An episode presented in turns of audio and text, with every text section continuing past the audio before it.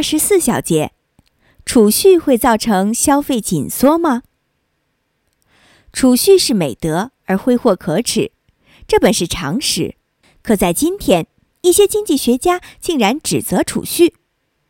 十九世纪中叶，德国经济学家和社会主义者洛贝图斯称，资本家必须将他们赚来的钱全部用于享受和奢靡，因为如果他们决定节省，商品将积压，部分工人将失业。但事实真的如此吗？如果资本家没有把赚来的钱用于消费，而是把它存到银行，那么银行会借给别的企业用作周转金或用于证券，换言之，用于间接投资。这些钱一样进入了流通，创造了就业机会。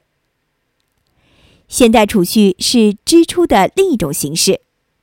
一个只会消费的人将花光他的财产，而会储蓄的人会一直获得收益。显然。后者增加了国家的生产力，而前者却没有。一些知名的经济学者指责说，储蓄造成消费紧缩，引发经济危机。其实，只有把钱藏起来不进入流通，才会引发消费紧缩，而这往往是因为人们对前景感到担忧，准备一旦失去工作，家里也能维持一段生计。此外，物价回落也会造成消费紧缩。消费者等着继续降价，因此延迟消费。但以上两种情况都与储蓄无关，真正对此应承担责任的其实是政府不稳定的政策，人们因此丧失了安全感。还有人说，储蓄是一种落伍的旧观点，结果是蛋糕越做越大，却没人去吃。要回击这种谬论，不妨用数学证明一下。假设一个国家每年储蓄占总生产的百分之二十，而这个国家每年生产增加百分之二点五，则十一年后会怎样呢？第一年储蓄百分之二十，消费者只能吃到百分之八十的蛋糕；可十一年后，消费者同样吃到了百分之百的蛋糕，而生产资本还增加了百分之二十五。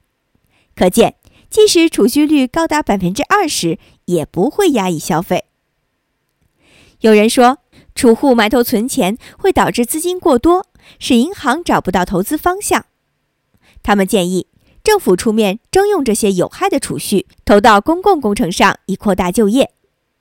这个观点包含了太多错误，只能大概说说。除非投资风险太大，银行才会攥着储户的钱不敢投。但这是经济衰退后才会出现的情况，绝非引发经济衰退的原因。任何商品的供给与需求都会趋于均衡，资本也如此，完全可以通过利率的高低来调节。如果储户存钱多，造成资金多，银行可以降低利率，以使储户不存钱。储户并不是傻瓜，利率太低，他们自会想其他办法。有人说，压低利率，储蓄额也不会减少。